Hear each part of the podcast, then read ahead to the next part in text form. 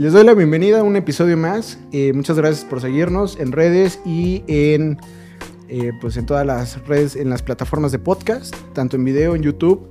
Eh, les invito a que se puedan suscribir al canal, tanto de café, eh, cafés especiales, Café Collective, y bueno, pues ahí no se puedan suscribir al canal para que pues, si quieren activar las notificaciones o no, es de su elección. Y también eh, nos pueden dar estrellitas en las plataformas de podcast, de Spotify, Apple Podcast, y bueno, pues no les quita ahí nada darle un clic. Y eso nos ayuda muchísimo. Y si les ayuda mucho este episodio, pues también en compartirlo nos ayudaría muchísimo. Eh, bueno, pues estamos también cumpliendo los tres años del podcast. Eso está súper chido porque hemos mantenido esta parte. Eh, vamos con nuevos episodios y pues vamos a darle a esto. En esta ocasión tenemos como invitado a Eric. Él es una, eh, fue un voluntario en Tasa de Excelencia.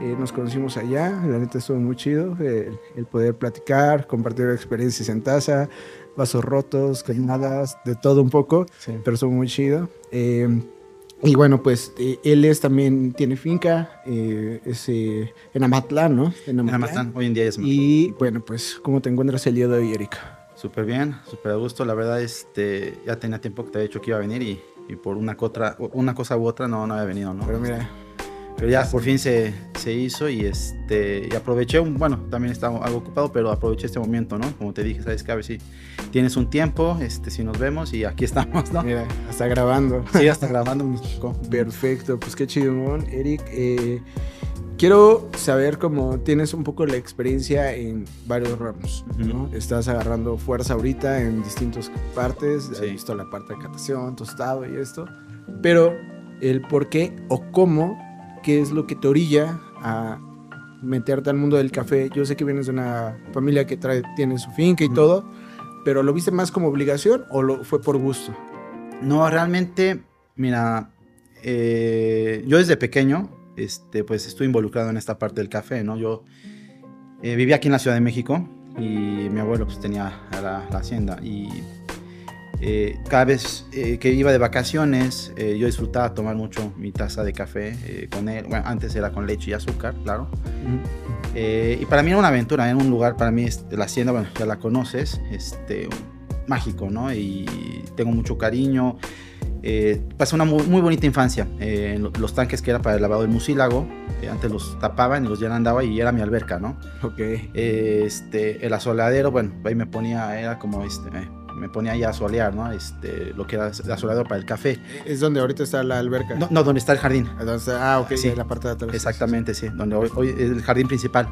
Ok. Eh, cuando jugaba las escondidillas, este, los que son las salas ahorita, eh, antes eran bodegas y estaba lleno de costales de café. Entonces yo me subía hasta atrás, así tratando de esconderme, ¿no? Con mi abuelo tenía una máquina para detectar metales y íbamos por toda la hacienda, este, tratando de buscar el tesoro, ¿no? Y hacíamos eh, bastantes hoyos y pues, nunca encontramos nada. Y, y- y ya a veces mi. Bueno, aunque ya era como algo así como el consentido de mis abuelos, sobre todo mi, de, mi abuela, de mi nona. Este, no me regañaba, pero sí, o sea, como que era una parte así de China. Ya hizo otro hoyo y nada, ¿no? De nada de tesoro. Entonces, viví un, un poco cerca de lo que era el café, pero realmente nunca fue más allá. Eh, termin- bueno, empecé eh, aquí la, la mitad de mis estudios en México, me fui a Francia. Allá en Francia eh, es este, un país europeo muy consumidor de, de café, o sea, de hecho la mayoría de los países europeos consumidores. Y eh, empezaba a tomar sobre todo expreso, ¿no? Y trabajar en la parte de la restauración. Y son este, muy pesados. Y, y entonces eh, siempre era mi, mi cafecito antes de empezar, el cafecito cuando tenía cinco minutos, este, mi cafecito después, o sea, porque era como mi bus, ¿no? Eh, trabajaba en un restaurante gastronómico, entonces empecé a probar cafés, por ejemplo, tenían un Blue Mountain, Jamaica, este, tenían eh, uno de Brasil, no me acuerdo cuál exactamente, pero tenían Brasil, tenían en Colombia, tenían como un, un poco de variedad, ¿no? Entonces Claro. me empezó a llamar la atención y, y ahí en, en Europa, pues había, en Francia había muchas, este, como expendios de café. Entonces empezaba a ir, empezaba a ver, y ya fue como empezar a descubrir, pero siempre fue como, este, como algo que me atraía, pero nunca me involucré así tanto. Eh, con el paso del tiempo, este, bueno, pensé eh, que eh, hay una hacienda, pues eh, a mi abuelo, a, mi, a mis papás, a mis tías, a todos los que estuvieron involucrados en la parte de lo que es la remodelación, mi primo trabajando, todos ellos, pues en cierta forma fue mucho esfuerzo, ¿no? Y, tiempo y dinero para poderla restaurar y todo eso. Eh, y no quiero que esto como que se vaya de la familia, como que es así, mucho esfuerzo como que para nada, ¿no? Entonces como que hablaba yo por teléfono con mi mamá y, y este, empezaba a ver la posibilidad de regresar. Entonces al final me decidí, me regresé y pues en un principio no sabía muy bien qué hacer. Empecé a, trabajar un poco precisamente lo que ya se venían haciendo un poco de recorridos turísticos en la hacienda empezó una tía, este, ahí eh, eh, mi primo la ayudaba en la parte de, más del café, de hecho es mi primo, es el que, el que se ocupa hoy por hoy este, de las fincas, ¿no? Y me empezaron a involucrar a mí, yo con un poco de la experiencia de, en el, ramo turístico, este, pues empecé como que poco a poco a absorber un poco más y más. Y empezaba mis recorridos muy rudimentarios. En un principio me acuerdo que tenía un video muy o sea, hecho por la familia eh, del beneficio del café y cómo el proceso, y se escuchaba mucho ruido y el audio era muy malo y todo, pero pues era lo que ponía, ¿no? Entonces fui cambiando, quitando cosas, poniendo y empecé a darme cuenta que en México la mayoría de las personas no saben nada del café. Entonces eh, empecé a descubrir que precisamente en México tenemos excelentes cafés. Y para mí era una forma de, de, a lo mejor, un granito de arena de tratar de enseñar a las personas que haya algo más que el café comercial, ¿no? Entonces eh, me empecé a enfocar más en esa parte de, a lo mejor no es lo mismo que te lo platiquen a que vayas, veas los granitos defectuosos, veas ahí eh, los quakers, el café brocado, los que van a estar súper tostado, cosas así, ¿no? Y cuando le empiezas a explicar a las personas, no, pues, eh, o sea, te causa así estomacal, agruras, ¿por qué? Por a lo mejor este, está haciendo una extracción, el tipo de tueste o por otras cosas, ¿no? Y, bueno, que aparte de eso era lo que tenemos en mente en México hace unos años, ¿no? O sea, el mejor tueste era el más aceitoso, el de las mejores... Eh, pues, tú, sí, visto, ¿no? Sí, claro. Todos el mejor aceitoso, sí. con azúcar, con leche, como dices que lo tomaba, ¿no? Pero bueno, no le habíamos tomado en cuenta que también tiene que ver mucho la, parte del tostado. claro, totalmente. Y, ¿sabes qué fue lo que me empezó a motivar más? Eh, la retroalimentación de las personas. Había personas que me decían, oye, ¿sabes qué? No me gusta a mí el café, pero me transmites esa pasión. Y ahora como que ¿sabes? Encendiste una chispita en mí y como que ya me estoy empezando a interesar. Eh, había personas que iban y después llegaban, no sé, un tiempo después me traían amigos o familia y me recomendaban. Eh, entonces eso me empezó como que, ¿sabes qué? A motivar más y más y más. Eh, eso fue ahora que ya estuviste acá de regreso. Sí, ya exactamente. Okay. Entonces, de hecho, cuando regresé, tenía yo la idea de empezar a hacer mis cápsulas de café. En Europa, eh, antes de irme, pues, era como todo el mundo en su casa tenía una máquina de cápsula, ¿no? Sí. Y había de, infinidad de marcas y todo. Entonces, eh, yo precisamente llegando y que vivía en la Ciudad de México, o sea, me pasó hace rato, ¿no? Cinco minutos tarde que salí y me quedé en el tráfico, ¿no? Y eso que son vacaciones. Entonces, yo, yo, veía como hay una oportunidad, ¿sabes? Eh, el decir, es que una, imagínate hacerte un buen café o un café rico que te salga así, rapidísimo, ¿no? O sea, porque en México las personas no tienen tiempo de que se esté preparando ahí, o sea, eh, ah, que salga cinco minutos tarde hace la diferencia que te quedes atascado en el tráfico. Entonces vi realmente como una oportunidad, algo bueno, y empecé, eh, tenía, un, tengo un, tío que tiene este, unas fincas ahí en Calcahualco, tiene muy buen café, muy rico, y le dijo, oye, tío, ¿me puedes tú proveer el café? Empecé a investigar, este, mi papá me empezó a ayudar este, con contactos, eh, sacábamos unas muestras, unos, este, eh, vamos a decir, unos, unas pruebas, pero empecé a darme en ese momento, pues las cápsulas eran muy pequeñas y contenían muy poco café. Y yo estaba en contra de, eran de los tuestes oscuros, ¿no? Entonces, eh, realmente me costaba mucho trabajo llegar al café como que yo quería, con muy poco gramaje. Eh, aparte me, este, vi que, bueno, eh, para poder continuar, porque yo quería que fueran materias biodegradables, eh, no tenía muchas opciones porque o tenía que comprar una máquina súper costosa que te hacía las cápsulas, o sea, millones, o este, a, lo mejor conseguir del proveedor que te da el material, pero a la persona que tiene la máquina le tienes que mandar a hacer no sé cuántas miles, ¿no? es súper carísimo. Inversiones muy caras, exactamente, ¿no? Que yo todavía no sabía si me iba a funcionar, tenía que testear y todo eso. Entonces al final todas mis cápsulas que llegué a hacer, como el 80% las pude afortunadamente vender, este, y ya como el 20% pues ya me lo consumí yo, ¿no? Me lo tomé. sí. No, y, y justo esa tendencia como tú dices, o sea, queremos rapidez, queremos preparaciones, eh, tal vez un café muy chido, pero justo por eso consumimos también soluble, ¿no? O sea, esa, tenemos esa educación de de que preparamos soluble, ahora ya nos volvemos más exigentes, ya cada quien tiene un, un B60 tal vez en casa, ya se van comprando más cositas Claro. para de cafetería, pero esa parte de las cápsulas está súper bien. También se vino esta, esta tendencia de, bueno, este ruido de, ay, generas más basura y por eso yo creo venía lo del biodegradable. Sí, pero totalmente. totalmente carísimo, o sea... Sí.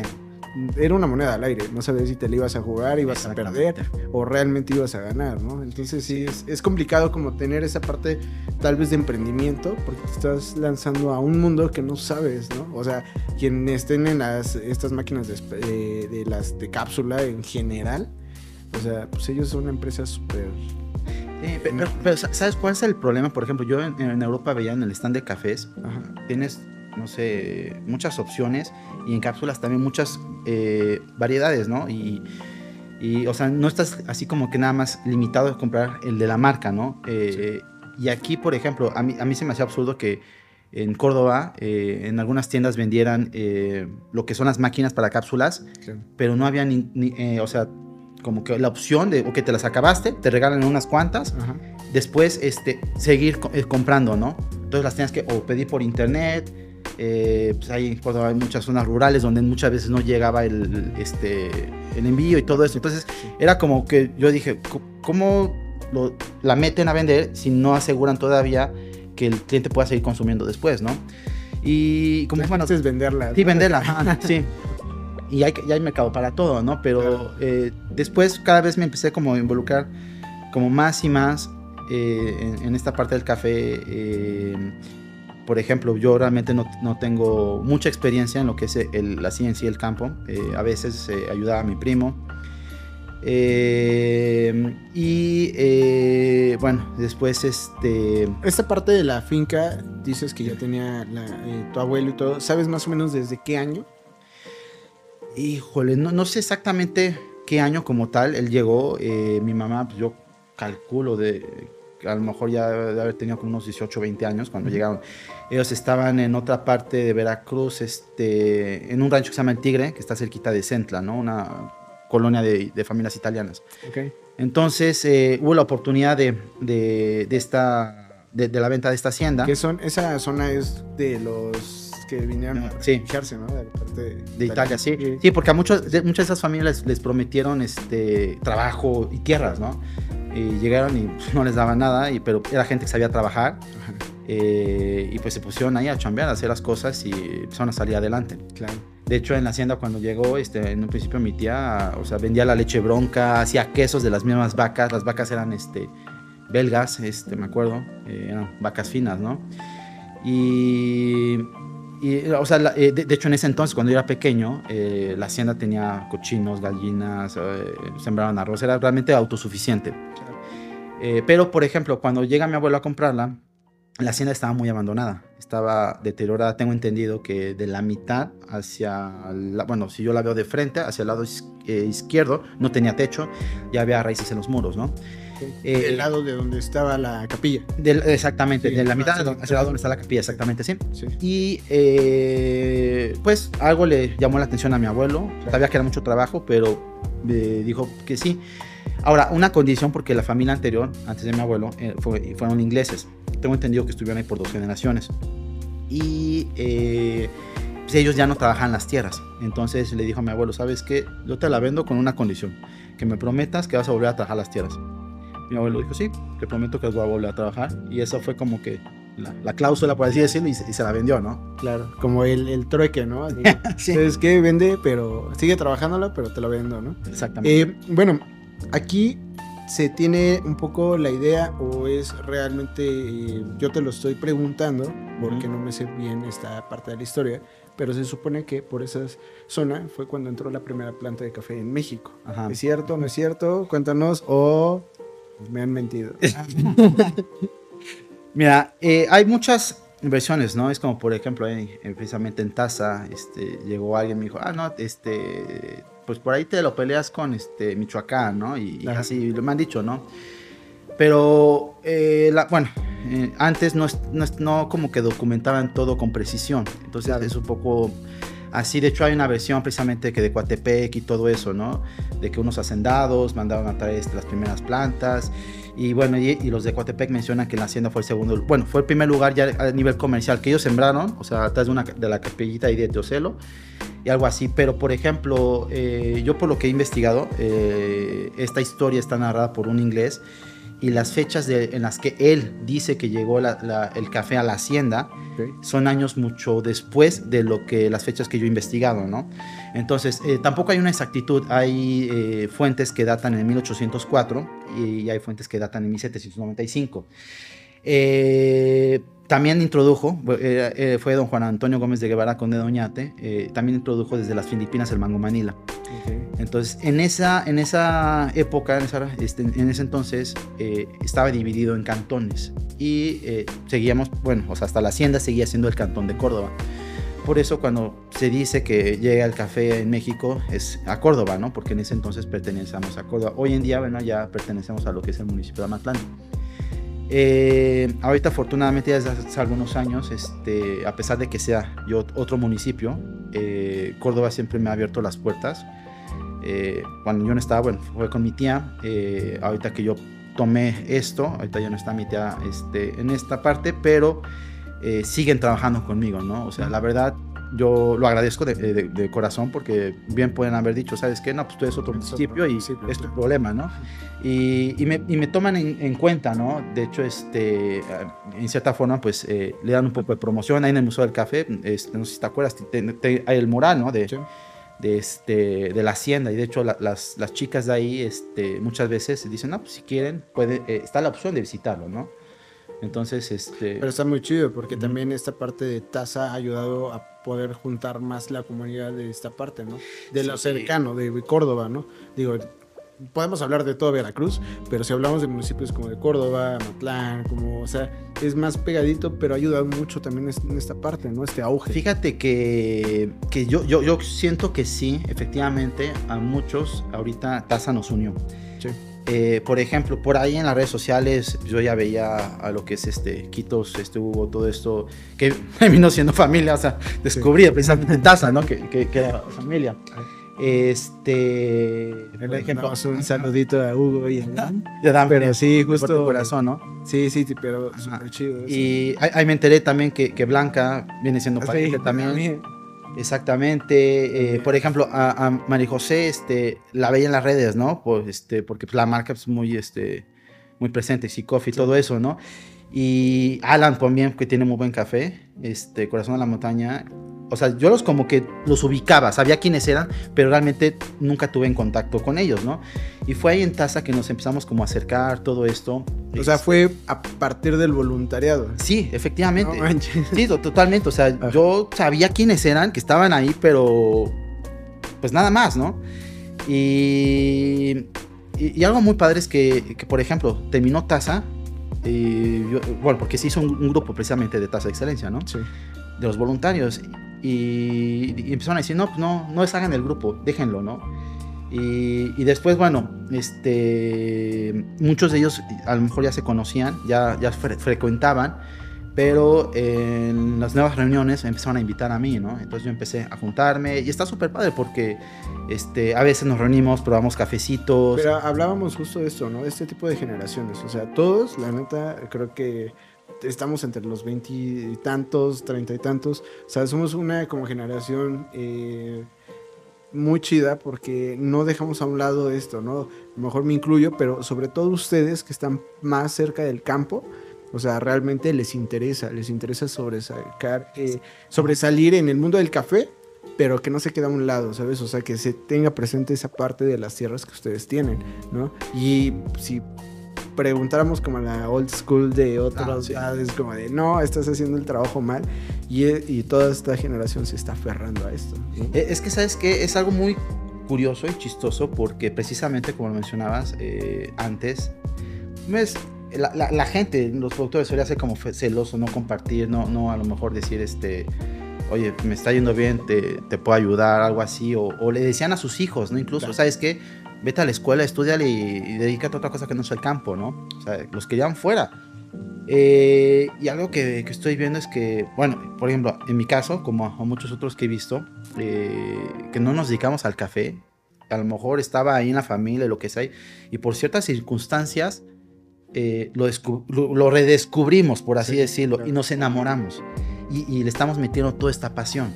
Eh, y, afortunadamente, pues como somos una nueva generación joven, todo eso, eh, a lo mejor con este, otros, otras ideas, pues nos estamos integrando bien, ¿no? Y, es una comunidad muy bonita, la verdad es, es, una pasión.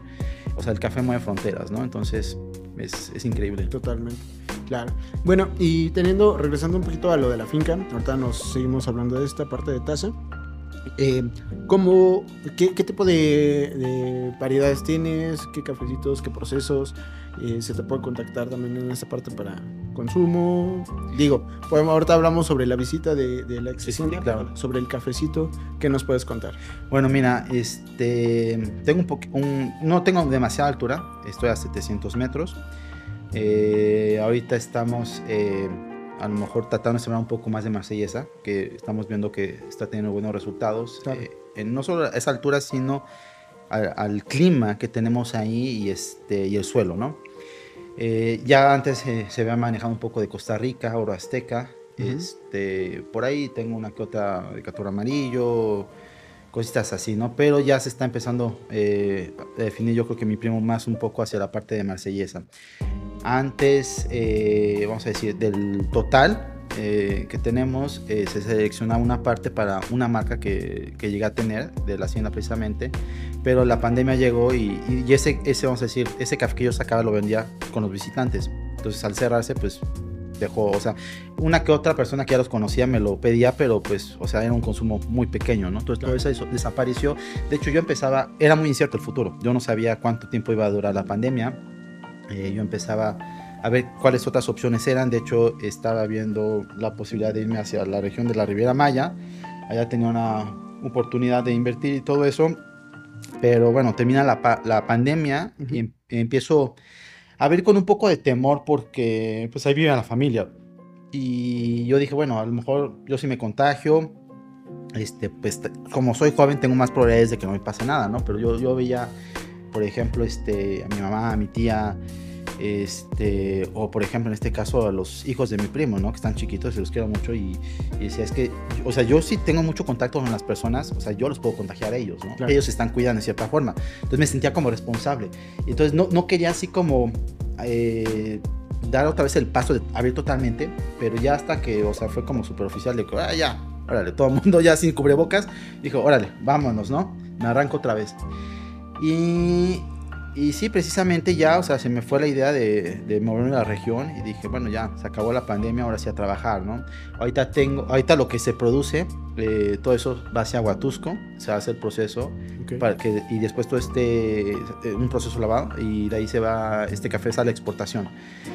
Eh, yo tengo, otra vez, bueno, parte de mis proyectos es volver a tener una marca de café de ahí de la hacienda, ¿no? Entonces solo que esta vez ya no van a yo no estoy enfocado a los lavados porque ahí viene la parte ecológica otra vez. Eh, se, usa mucha agua no y hoy en día eh, o sea yo lo estoy viendo el cambio climático ahí a la hacienda tenemos un río muy cerquita, antes no se secaba, ¿no? Hoy en día pues, ya dura varios meses seco, de plano, los, meses de, sequía, ¿no? Entonces, o sea, yo me acuerdo cuando era niño yo iba y, y, nadaba en el río, ¿no? O sea, y ahora ya, ahora ya ni río hay, ¿no? Exactamente, ¿no? Entonces, eh, o sea, veo ese contraste y digo, pues, hay que cuidar el agua. Entonces, y, y, la verdad, había antes como que un mito de que los naturales eran, no sé, malos o Justo lo que platicamos ayer, ¿no? Ah, de, hecho. De que los naturales, fermentación, están echados a perder y... Exactamente, sí. O sea, totalmente una vieja escuela de los catadores que te decían que esos procesos, los olores que se desprendían. Que eso era lo malo, que era impensable totalmente, ¿no? Está, y están en contra, sí. Pero, o sea, hay cafés muy interesantes, este, naturales y, y honeys, por ejemplo. Sí entonces, eh, mi idea es enfocarme en esa parte, ¿no? Este, cafés este, secados al sol, todo esto. Eh, y, parte de este proyecto que tengo es eh, en, una bodega este, hacer como una especie de laboratorio. empezar yo tostar Ahí mismo naciendo. Sí, ahí mismo naciendo. de hecho, bueno, este laboratorio va a estar adecuado para organizar a lo mejor catas de café y, este, y enfocarme en la parte del tostado. Entonces, aparte de yo tratar de dar a conocer el café que quiero de la hacienda, eh, eh, tengo la idea de promover el café de la región. Entonces, por ejemplo, em, como, como veníamos hablando antes, ¿no? De, ahorita, de las nuevas generaciones, no es como competencia, para mí son mis compañeros, ¿no? Entonces, eh, a, mí no me afecta o, no escondo de, ¿sabes qué? Te promuevo también, ¿no? O sea, si te va a ti bien, o sea... Es súper chido hacer colaboraciones, como... Totalmente, sí. Sé, como crear ideas tal vez nuevas, eh, haciendo, juntando marcas, no sé. Sí, sí, sí. Entonces, parte de esto es hacer una marca, o sea, de la hacienda. Sí eh, comprar café a diferentes productores, eh, tostarlo y venderlo. Entonces, cuando la gente venga a la hacienda, a lo mejor tiene la opción de llevarse mi café, claro, pero si no les gusta y les gusta otro, adelante, ¿por qué no? no? Y, o sea, y decir, ¿sabes qué? Este café es de tal. Y, y, está padre porque van a tener a lo mejor este, un café para cada paladar, ¿no? A lo mejor no les gusta el mío, pero les gusta el allá. Y así, entonces eh, yo siento que es algo padre porque yo siempre lo he pensado. Eh, si me va bien a mí, me le va bien a los demás, ¿no? Y, hay un, como una circulación de dinero, de economía en la región, y si me va bien a mí, me le va bien al otro y le va bien al otro porque le va a ir a gastar, y es una cadenita, ¿no? Es una cadena, claro. Está súper chingón esa, esa parte, qué chido que lo veas así eh, y que puedan crecer entre todos. La verdad es que estoy súper agradecido con ustedes del voluntariado porque pues sí es una chinga bien bonita, pero pues la verdad es que se aprende mucho de todos ustedes en la parte tal vez comercial, de, tierras, como eh, la comunidad se hizo muy padre, ¿no? Este equipo de voluntariado muy, muy chido. Y justo ayer hablábamos, ¿no? También que estábamos en el laboratorio. Muy, muy padre la experiencia. Pero, ¿cuál fue tu experiencia en TAS a nivel personal? Mira, te voy a decir algo. Eh, cuando entré, la verdad tenía como que mis dudas. Yo dije, no sé, ¿sabes qué? Taza para mí era así como, wow, taza de excelencia a lo mejor. Y yo dije, ahí solamente van los muy pros, ¿no? Y, cuando hicieron la convocatoria fue como muy abierta. Y yo todavía así dije, no, o sea, no, no me van a agarrar, ¿no? O sea, yo, yo me sentía así como que, yo siempre he dicho, o sea, no lo sé todo. Eh, hay cosas que sé, pero hay muchas más que no sé. Y yo creo que cada día eh, aprendo cosas nuevas, ¿no? Sí, totalmente. Y, y, por ejemplo, hay veces que, que hay un curso, no sé, una plática, lo que sea, algo de, de catación o café. Y aunque ya he ido a varios, y aunque a lo mejor ya me sé muchas cosas, no importa, voy, porque descubro, ¿no? O sea, a, lo mejor pruebo un café que nunca había probado antes o, o aprendo algo, ¿no? Después de esa idea. Entonces, este, tenía mucho temor, temor a, a lo mejor a no estar a la altura, ¿sabes? Pero eh, ahí fue cuando, por primera vez que nos iba Jorge, este, que nos iba, nos hablaba de, la tasa, del voluntariado, todo esto. Y, de hecho se me quedó muy grabado porque él nos dijo, van a ver que ustedes mismos solitos se van a intercambiar, ¿no? O sea, por ejemplo, la parte de lavar los, de los vasos, ¿no? Que, que, son bastantes vasos, ¿no? Yo dije, o sea, a ver, ¿cómo alguien va a decir, ay, sí, yo lavo vasos, ¿no? O sea, nadie va a querer lavar vasos, ¿no? Es, interesante, ¿no? Y dije, ay, no, no, le creo esa parte, no, no, eso no va a pasar. Y ya cuando uno está cansado es de vámonos al No, pero, pero ¿sabes qué? En serio, pasaba, pasaba. Es, sorprendente. Y alguien estaba lavando vasos y llegaba, no, tú ya lavaste, me toca a mí, ¿no? y yo así de, caray, o sea, es, verdad, está pasando. Entonces, fue, fue un equipo que nos unimos bastante, que hubo mucho este, ayuda, cooperativismo entre todos. Y, la verdad fue, fue especial, fue muy mágico, no, solo la parte de voluntariado, sino eh, el estar ahí, hablar con los tostadores, este, con Rudy, con Abraham, eh, con los catadores. Eh, entonces, por ejemplo, había veces que, que, teníamos la oportunidad de algo extra por las tardes, noches, y, yo les preguntaba mis dudas, sus experiencias, todo eso, ¿no? Algo que también era fantástico, por ejemplo, cuando terminaban de catar, que tengo la, oportunidad de volver a catar este, los, los cafés, ¿no? De, de taza de ahí. Eh, eh, por ejemplo, iba anotando, ¿no? Los que me gustaban, eh, los que para mí consideraba que eran buenos, ¿no? Entonces, después iba con el catador o, o, a las, este, ¿cómo se llama? Deliberaciones. Deliberación. Ajá, y sacaba y comparaba y decía, ah, caray, pues no estoy tan mal, ¿no? No, no tan perdido. Sí, una cota sí me fallaba y eso, ¿no? Pero por lo general, sí, la verdad, la mayoría de las veces, o sea, acertaba. Entonces, empecé a dar, eso me empezó a dar más seguridad porque, porque yo, yo me sentía como más abajo y dije, no, no estoy mal, la verdad, sí estoy eh, a lo mejor en cierto nivel, eh, sí reconozco, eh, obviamente no tengo la experiencia, me falta mucho y, esta es parte de la idea, ¿no? Seguir, seguir y, y catando y aprendiendo cada día y, y, agarrar, y agarrar toda esa experiencia, ¿no? Sí, sí, ¿no? Y aparte, es como dices, ¿quién iba a llegar y para lavar vasos? Totalmente todos todos, ahora yo peso, ahora yo muelo, ahora yo limpio, ahora yo eh, pues, tiro el desagüe, etc. La verdad está muy chingón esa, esa parte. La parte que se hace comunidad, que se hace un equipo.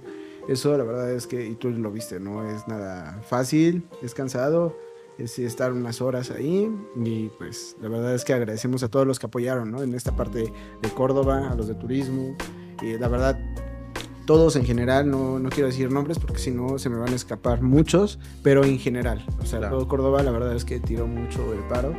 y le mandamos un saludo a Lu, porque también él nos ayuda mucho. Pero eh, justo esa, esa experiencia es como muy, no sé cómo lo hayas vivido, pero yo en mi experiencia fue muy chido, es como una experiencia inolvidable el estar viendo ahí. La parte de ver cómo pasan los, los productores a recibir premios también es una experiencia muy bonita. El ver cómo realmente se emocionan, el que no se la creen, en la parte de que dices, wow, o sea... Pero sabes que yo te voy a decir algo, creo que también, de entrada ya el lugar donde se hizo, en la excepción de Toxpan, mágico, no sé, también muy bonito. Súper bonito. Eh, los patrocinadores increíbles. Eh, y yo creo que lo que más me sorprendió es porque siempre, y a lo mejor, bueno, tú que sabes más, me, me podrás este, tal vez corregir si me equivoco. Eh, antes era muy reservado, ¿no? De nada más los involucrados y se acabó. Y, alguien que quiera ver, no, no, ni te metas, ¿no? No estorbes. Y, y por primera vez, este, en Historia de Taza, se abre la puerta al público, ¿no? Y a lo mejor no tenían ese contacto totalmente directo de hablar con el catador y eso, pero eh, se hacían este, tours en los que les explicaban, mira, aquí se pesa, se hace esto, el otro, y a veces, o sea, de fuera, obviamente, pero podían ver a los catadores en acción. Y, fíjate que no te tocó cuando, antes de que iniciara Taza, Taza, o sea, como ya catando, ¿no? Porque llegaban a hacer, bueno, la ex hacienda de Tuxpan es un lugar donde pues pasan y dan una, eh, pues, ¿cómo se llama? un eh, algo turístico donde van los, todas las personas, les dan un recorrido, les explican sobre la parte de que es una excañera, ¿no? Sí, sí. Y, bueno, les explican esa parte y nosotros, la gente veía que estábamos limpiando, zarandeando y pues como que la gente... No entendía. Es esto, ¿no? Y a poco tanto para una taza, ¿no? Y eso está súper chido porque de repente me dio, o sea, me dio un ratito por de ahí tienes la gente y yo explicando algo que pues de lo que se estaba haciendo.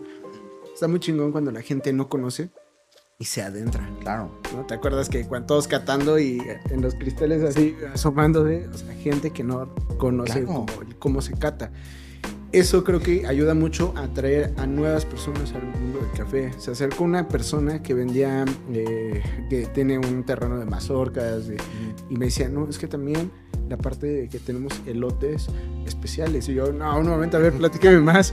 O sea, llegó otra persona platicándome sobre eso y yo desconozco esa parte, ¿no?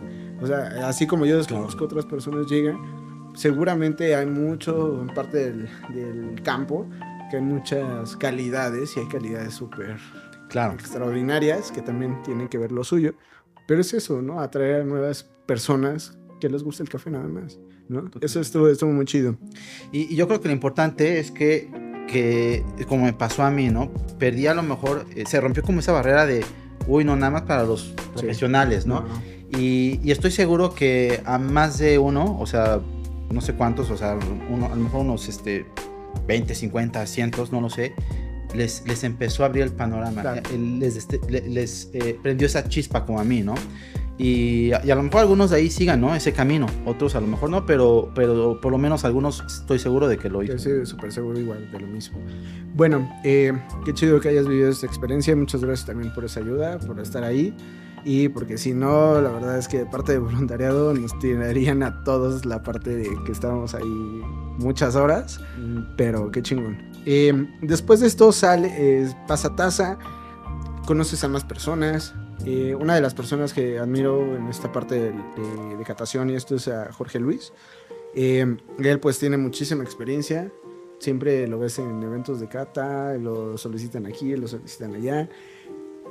Cuando yo lo vi en Amecafé en el laboratorio, eh, me dijo, oye, va a haber un curso que no sé qué, está muy genial, va a ser en hacerlo. Yo, aguántame, déjales digo, ¿no? O sea, pues para que también se haga un curso de, para los voluntariados, ¿no?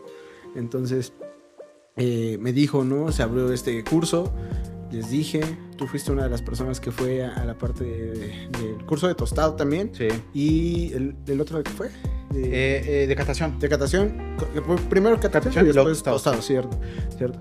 Y estuvo súper chido, ¿no? Porque también les apoyó en esa parte, fue muy accesible. No he, ponido- no he tenido la oportunidad de visitarlo, pero la verdad es que contándome tú, o sea, la verdad es que súper chido. Sí, sí, sí. Mira. realmente. ¿Cómo te fue en esa, en esa parte? Súper bien. Fíjate que cuando yo veía a Jorge, eh, lo veía como muy tímido, ¿no? Muy reservado. Es una persona con extremadamente, o sea, Súper. talentosa, mucha experiencia, Sí. pero sí es algo callado, ¿no? Entonces, eh, yo como que veía difícil esa parte de la comunicación, ¿no? Y, y de hecho, pues, el otro Jorge nos decía, ¿saben qué? Si quieren pueden ir y hablar con él y todo. Y yo lo volteaba a ver y decía, o sea, ¿cómo hablar con como que no, no me inspira, ¿no? Como que se ve muy así, Sí. no, no lo sé. Entonces, eh, ahí me acuerdo que un día estaba precisamente este, haciendo este, el test de- del colorímetro en, en los, en, este, De las muestras. en las muestras de café. Y entonces me acerco y le empiezo a preguntar. Empezamos a hablar, hablar, hablar y así. Y empezamos a hablar este, del café, de lo que yo tengo, este, y todo, bueno, mis, algunos de mis proyectos y todo esto. Y dije, ah, pues mira, sí es accesible, o sea, sí es, sí es abierto, ¿no? A lo mejor él no va a ir a hablarte, pero si le empieza a hablar, se abre. Claro. Eh, entonces, eh, me comentó precisamente los cursos, ¿no? Porque a mí me interesaba sobre todo un curso de fermentaciones. eh, porque precisamente como no tengo esa altura, eh, a lo mejor eh, ahí haciendo una muy buena fermentación, puedo complementar esa falta de altura, ¿no? Eh, y este, me dijo, no, de vez en cuando, o sea, no, no tiene como algo fijo, ¿no? Me dice, a veces cuando se me junten y me están insistiendo, abro el grupo, ¿no? Dije, ah, pásame tu teléfono, por favor, avísame. Pero pues no, no, no me avisó, ¿no? Fue, fue precisamente cuando, oye, ¿sabes qué? Están estos cursos, no sé qué. Dije, ah, me interesa, ¿no? Me interesa ir a todos. Entonces, y más cuando me enteré que eh, a los voluntarios se nos iba a hacer un descuento precisamente por haber estado ahí. Eh, y, y precisamente en ese entonces, eh, por algún motivo, eh, tenía muchas eh, publicaciones de, en Instagram de, precisamente de cursos, ¿no? Eh, la mayoría en Coatepec. Y, y cuando salió este, dije, no, este, ¿no? O sea, definitivamente, aquí, es aquí. Y, y estuvo en el momento perfecto porque yo estaba ya a punto de irme por otro lado. Eh, digo, no es que sean malos, pero bueno, eh, Pero ya tiene la experiencia. Exacto. Ajá. Y, y lo que, no sé cómo estén los otros, la verdad, desconozco, pero algo que me llama mucha atención es que usa también muy buenos cafés. Eh, probamos cafés de otros lados en el mundo y tengo entendido que son los cafés que usan para el propedéutico, para lo que es el, este, la certificación.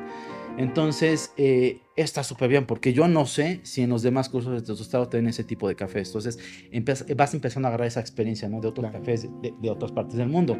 Y de cafés, a lo mejor desde medios, malos y excelentes, ¿no? Es claro. Entonces, eh, está bien porque pues eh, vas conociendo de todo, ahora sí, ¿no? Exacto. Eh, después de eso, bueno, me dijo, ¿sabes qué? Igual, si quieres el de tostado, te, te, te hago el descuento, no sé qué. Y pues dije, "Oh, ya estoy acá de paquete una vez. ¿no?". alcance, ¿no? Y no, a- aparte es súper, muy accesible. Me dijo, ¿sabes qué? Si ahorita en este momento no puedes, eh, me lo vas pagando. Este... Totalmente accesible. Sí, sí, entonces la verdad dije, es momento, me, me lanzo, y Ujú. ya que estaba ahí dije, aprovecho y lo tomé. El lugar está muy bonito, eh, muy tranquilo, eh, la verdad, o sea, esa, esa finca, este, así con las cabañitas, bambú y todo, y el laboratorio, que, que hace que todo fluya muy bien, ¿no? Entonces, es, ahorita precisamente el 26, me acaba de mandar un mensaje que sí, que, porque le dije que estoy interesado también, ¿no? Claro. pero pues desafortunadamente tengo trabajo y él me dio la opción de tomarlo virtual pero pues prefiero la verdad estar ahí personalmente Eh, no sé eh, no es lo mismo no No es lo mismo verlo, hacerlo como virtual, como presencial. Totalmente. Presencial, bueno, eh, cada quien entiende diferente, lo aprende diferente, pero en este caso, o sea, en lo personal es como, pues, eh, a mí me gusta más tenerlo presente en la parte de, porque soy súper distraído, pero en esa parte justo eh, ayuda mucho, porque estás viendo como los errores, como la parte de, pues, cómo poder mejorar, cómo, o sea, para que no la riegues, ¿no? En, en cualquier cosa de tostado, de catación. Y aparte de una persona que te va guiando, está súper más chido. sí. Sí entonces la verdad por ejemplo eh, me- él cuando me dijo sabes que está este curso de tostado me dijo no sé si tú te vaya a servir y yo lo empecé a agarrar como para porque ya me había llamado la atención esta parte no Eh, nunca lo había descubierto me encantó y dije de aquí soy no Entonces, eh, precisamente ahí eh, con Abraham que tiene su cafetería este, en Teocelo, este, él es, se portó súper buena onda. Y sabes qué, si quieres, vamos, yo conozco aquí a los que hacen los tostadores, porque yo le empecé a platicar la idea, sabes que quiero comprar un tostador, no sé qué. Eh, me dijo, para que vamos, para que los conozcas, platiquemos con ellos, los veas. Eh, igual me dijo cualquier otra cosa que, que necesites, este apoyo, es súper accesible, ¿no? Entonces, ¿sabes? E, eso, lo mismo, empezó a motivarme, a motivar y, empezaba a imaginarme y, ver esta proyección de mis planes a futuro, ¿no? Entonces eh, dije, no, ¿sabes qué? Sí, órale, y, y vamos a lanzarnos y, y así. Qué chingón, la verdad que muchas felicidades porque sí es como agarrar experiencia, conocer a más personas, abrirte en el mundo de, especialidad. Eh, aunque tengas una altura baja, tal vez, en verdad yo he probado unos cafés de altura baja que dicen, wow, o sea, están súper buenos. Y la verdad es que se compiten con muchas personas que tienen una altura más alta. Y cuando te das cuenta dices, wow, el trabajo aquí está sorprendente, está muy bueno. ¿Qué más se puede hacer con esta altura? en ese caso fermentaciones, tal vez algunos, eh, eh, no sé, ya ahora con la idea o la visión que tienes en hacer un laboratorio, puedes hacer millones de cosas, estoy súper seguro, en la parte del café con esta altura.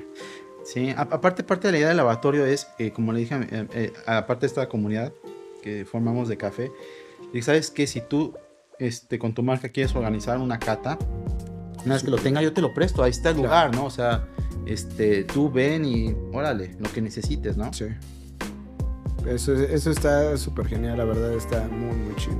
Pues qué, qué chingón, la verdad es que eh, me agrada mucho como esta parte de, la comunidad que hizo, del equipo, de que conociste a más personas eh, y esto apenas va iniciando. O sea, la verdad es que a lo mejor no tienes mm, muchos años en esta parte del café, pero te diste cuenta que por un evento conociste a muchísimos, ¿no? Ahora, esto ayudó también a la parte de turismo de Córdoba a que pudieras dar que, visitas guiadas, ¿no? En la parte de la ex hacienda de Guadalupe. ¿Qué nos puedes hablar sobre este tipo de visitas guiadas y de qué se trata, cómo se pueden contactar contigo o se contactan directamente con, eh, con, con, el de turismo? Sí, la verdad, mira, fíjate que siento que Taza me ayuda muchísimo en cuestión publicidad, eh, porque yo cuando tomaba mi foto, eh, tagueaba, ¿no? Este, el hashtag estás excelencia, no sé qué, este, Museo del Café, todo. Y, y o sea, tengo ahí este, las gráficas, los resultados de cuántas personas me veían, no sé qué, y todo eso, y sí, o sea, pero, uff, o sea, la verdad bastante. Entonces, me dio increíble publicidad. Ahora, ya se venía manejando este, antes un, un, poco esta parte de, del turismo, ya me mandaban personas. Eh, bueno, todo lo hago yo con siempre, trato de hacerlo con cita, ¿no? Porque a veces, bueno, la hacienda la, ocupo para, la rento para algún evento, sesiones fotográficas, alguna fiesta, han hecho talleres, o sea, multifuncional. O como soy el único que da el recorrido, por ejemplo, a veces llegan y estoy sin cita, estoy a mitad de un recorrido y pues van a tener que esperar, ¿no? O a veces, por ejemplo, yo la verdad vivo pues ahí en un rancho, eh, cuando necesito ir al banco, súper, lo que sea, tengo que ir a Córdoba. Entonces, no tengo cita, salgo y de pronto alguien me llega, ¿no? Entonces, eh, me ha pasado, a veces estoy así limpiando, porque hay, mucho, hay muchísimas cosas que hacer, no sé, este, ahí, y limpiando el alberco, lo que sea, y de pronto llegan, ¿no? Ay, espérame cinco minutos, me cambio rápido y órale, ¿no? O sea, si estoy ahí, jamás he dicho que no. Pero eh, trato de evitar que la gente no tenga cita, no esté o, no pueda porque hay algún evento y no lo pueda hacer. Eh, ahorita con la parte de que el nuevo nombramiento de Córdoba, que es Pueblo Mágico, siento que esto se va para arriba, ¿no? Eh, entonces, de, hecho, siento, o sea, de hecho, el día de hoy fue el ya nombramiento oficial en, en, Coatepec. No pude ir porque bueno, tuve que venir aquí por cuestiones médicas de mi mamá. Pero este siento que desde que salió de que Córdoba es eh, pueblo mágico, me han empezado a llegar más personas. Entonces, una parte, bueno, me pueden contactar directamente desde mis redes sociales. O sea, en Instagram estoy como Hacienda-Guadalupe en Facebook es este, Finca Ex Hacienda Guadalupe. Eh, ahí está directamente mi teléfono para el WhatsApp este, de la Hacienda. Lo que trato es de que las personas me estén directamente al WhatsApp porque estoy en un lugar donde hay muy mala recepción con lluvias o cosas así, eh, se me pierde la señal del celular y aparte pues, no hay ninguna compañía de internet que me llegue. La, la, señal me la tengo que mandar por una antena desde otro lado y no es muy estable, ¿no? Entonces, a veces esa parte de la comunicación me mandan un mensaje y no lo puedo contestar inmediatamente porque me falla o este o, no me llega en el momento, ¿no? Entonces, de todos modos. Sí, exactamente. O sea, llegue tarde un poquito la tardo, contestar. Es tardo, pero llega. Sí. digo, al final al cabo siempre les contesto, ¿no? Sí. Eh, pero para mí es más fácil eh, vía WhatsApp porque por ahí es, es, más directo. Claro. Sí, sí, sí, totalmente. Pues qué chido. La verdad es que qué bueno que tuviste esa experiencia. Esto te ayudó a hacer mercadotecnia, eh, a atraer más gente, nuevos clientes. Y la neta, no lo dejes de hacer. O sea, eso es el chiste, que no se quede en el camino. Si tienes la visión de hacer ese laboratorio, ármalo. El tiempo que te tardes, pero ármalo. Eso va a ayudar muchísimo a muchos, tal vez, productores cercanos de ahí de la zona también, o que estén lejanos, igual que puedan llegar ahí. Totalmente, eh, te digo, qué chido. Ya dijimos las redes de las, de las redes sociales y de todos modos las vamos a poner en la, en la descripción. Y solamente, ¿dónde se ubica la ex hacienda de Guadalupe?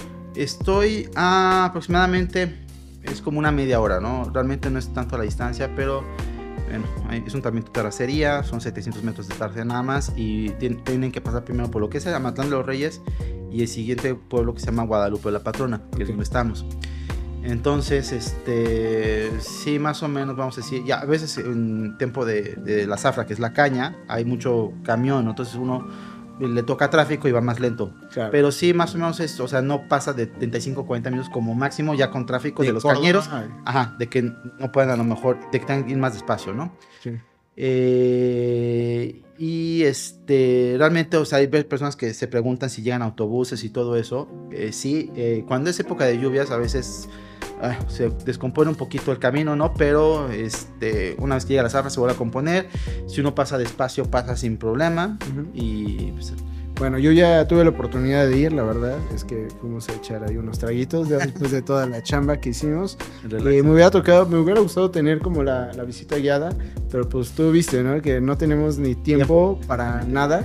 La verdad es que día nos hubo un chance y dijimos, es momento de ir. Claro eh, nos dio eh, chance de ir en la tarde, tarde, noche. Nos nos lanzamos, nos diste una pequeña visita guiada y la verdad es que está muy chingón. La parte de la capilla de donde se cayó, la verdad es que está, a mí me gustó mucho, se siente una vibra muy chida.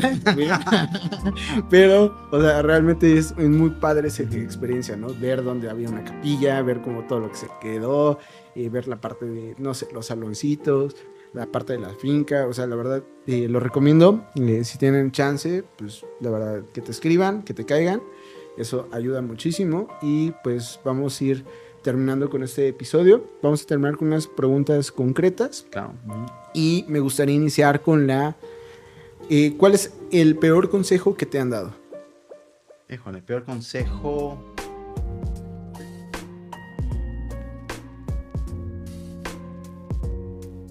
Pues fíjate que no tengo así como en mente realmente un mal consejo. Me han dado, afortunadamente, creo yo, buenos consejos, ¿no? Este, yo creo que, por ejemplo, uno de, te puedo decir, para mí, en lo personal, eh, el mejor consejo que me han dado y que siento que me ha ayudado en muchos aspectos de mi vida, y es una persona que quise mucho que falleció, que en algún momento para mí fue como un segundo papá, eh, porque bueno, eh, antes yo de irme a Francia y todo eso, empecé a hacer muchas actividades extremas, eh, escalada, alpinismo, rafting, espeleología, todo esto, ¿no? Y son deportes de riesgo. Entonces, algo que él me dijo es, ¿sabes qué? no es malo tener miedo.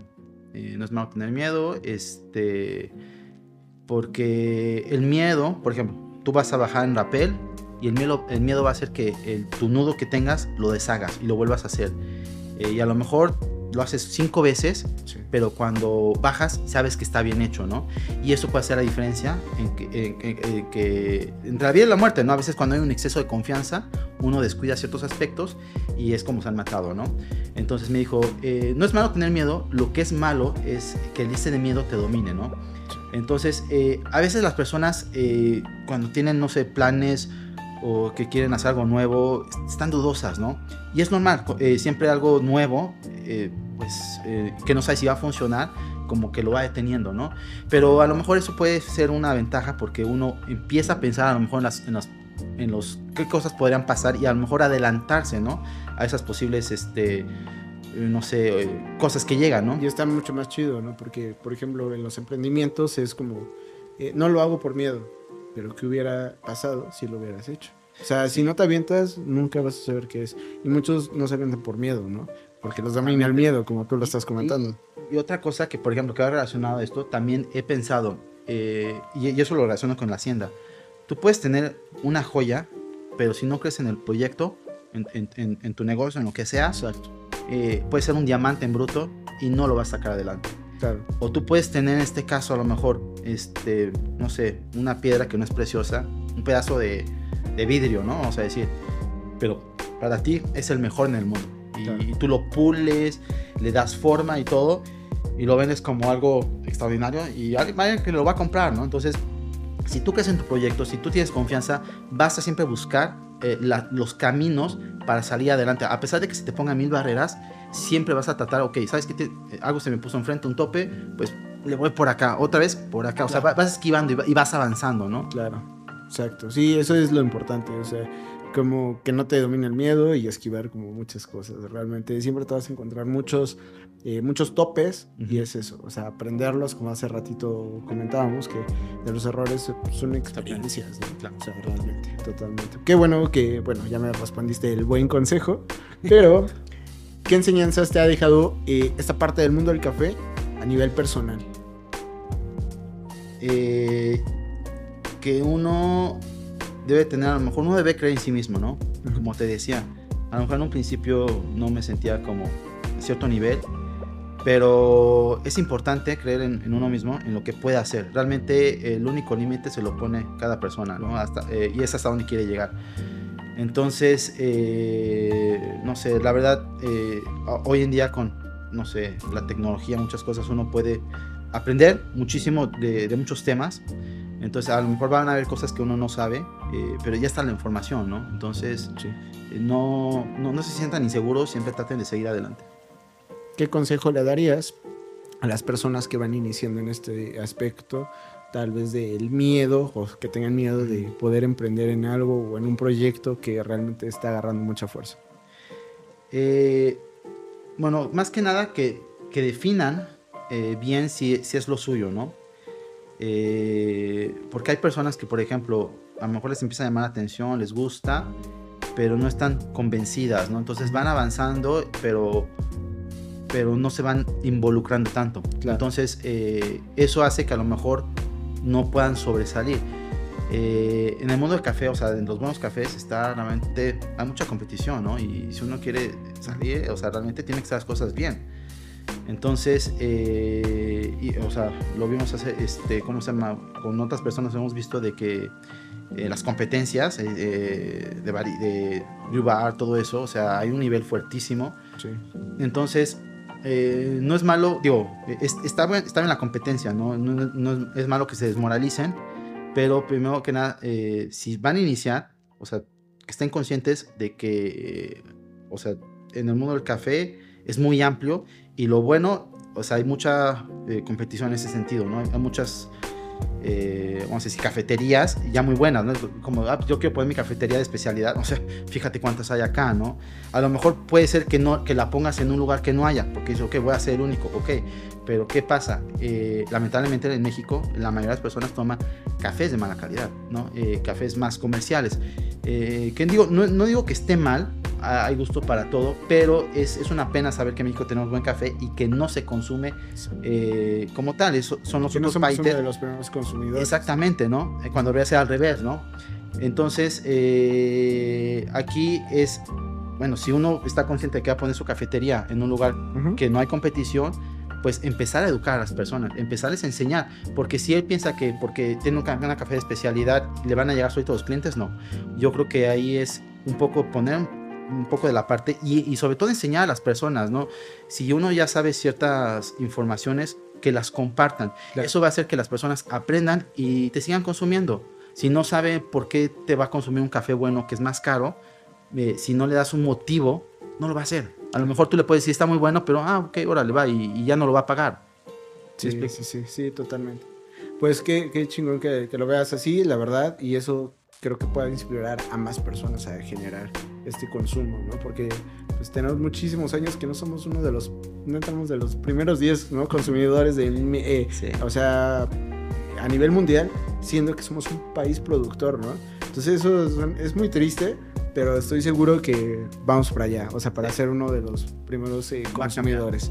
Y bueno, pues te agradezco muchísimo, Eric. La neta, qué chido eh, que le caíste aquí. Te tuviste un tiempecito, te agarró el tráfico, pero llegaste a tiempo. Eh, Gracias por haberme invitado. No, la verdad, no, está, está muy chingón. Eh, yo les había dicho ahí cuando estábamos chambeándole en Córdoba que pues al final de cuentas eso es lo que me interesa, ¿no? Como hacer más comunidad, que todos estos proyectos tengan más difusión, porque siento que este tipo de generaciones valen mucho la pena porque vamos para arriba, ¿no? De nuevo. Pero eh, bueno, pues les mandamos un saludo a todos los voluntarios. Mencionamos algunos al principio, pero pues les mandamos a, generalizamos a todos para que no se, no se nos escape el nombre. pero eh, bueno, pues vamos a terminar con una última pregunta. Si pudieras cambiar algo a nivel personal o laboral durante todo este trayecto, ¿qué sería? Híjole, es, es una, una pregunta muy difícil. Este porque lo veo desde dos puntos de vista. Una, por ejemplo, mm, a pesar de las malas experiencias que haya tenido en la vida, son experiencias, ¿no? Y gracias a ellos yo aprendí algo.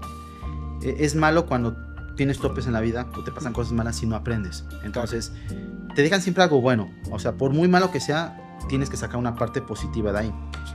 Eh, pero bueno, eh, tratando de responder un poco más esa pregunta en específico, creo que lo que me hubiera gustado, hubiera querido cambiar tal vez es iniciar en esta parte del café antes, ¿no? Cuando era más joven, a lo mejor de niño, ¿no?